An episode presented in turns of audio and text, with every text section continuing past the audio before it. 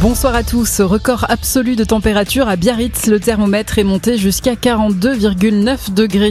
La barre des 40 a été atteinte aujourd'hui dans plusieurs communes du sud-ouest. 11 départements sont toujours en vigilance rouge, 59 en vigilance orange. Les températures devraient chuter dans les prochaines heures dans l'ouest de l'Hexagone grâce à l'arrivée d'une dégradation orageuse. La chaleur qui aggrave le risque d'incendie dans le Var, 200 hectares de végétation ont brûlé. Un incendie causé par un tir d'artillerie dans un camp d'entraînement militaire. Les flammes continuent leur progression mais ne menace aucune habitation.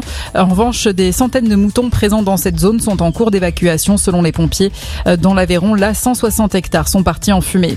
Le second tour des législatives les premiers électeurs qui se rendent aux urnes. Les bureaux ont ouvert aujourd'hui à Saint-Pierre-et-Miquelon, en Guyane et aux Antilles. Dans le Pacifique, les électeurs votent demain, mais compte tenu du décalage horaire, ils vont commencer à se rendre aux urnes à partir de ce soir, heure de Paris. Dans l'Hexagone, les bureaux ouvriront demain à 8 heures.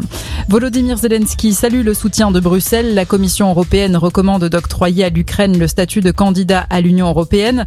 Une nouvelle positive pour le pays, a déclaré le président ukrainien. Dans le même temps, l'offensive russe se poursuit dans l'est du pays. Combats intenses aux alentours de Severodonetsk qui fait face à de nombreux bombardements.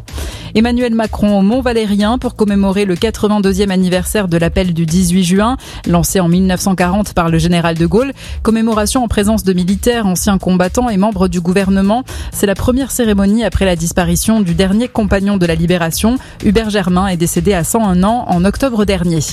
Du rugby à suivre ce soir, on va savoir qui de Montpellier ou Bordeaux-Bègle se qualifie pour la finale du top 14. Le vainqueur jouera contre Castres la semaine prochaine. UBB Montpellier, coup d'envoi à 21h05.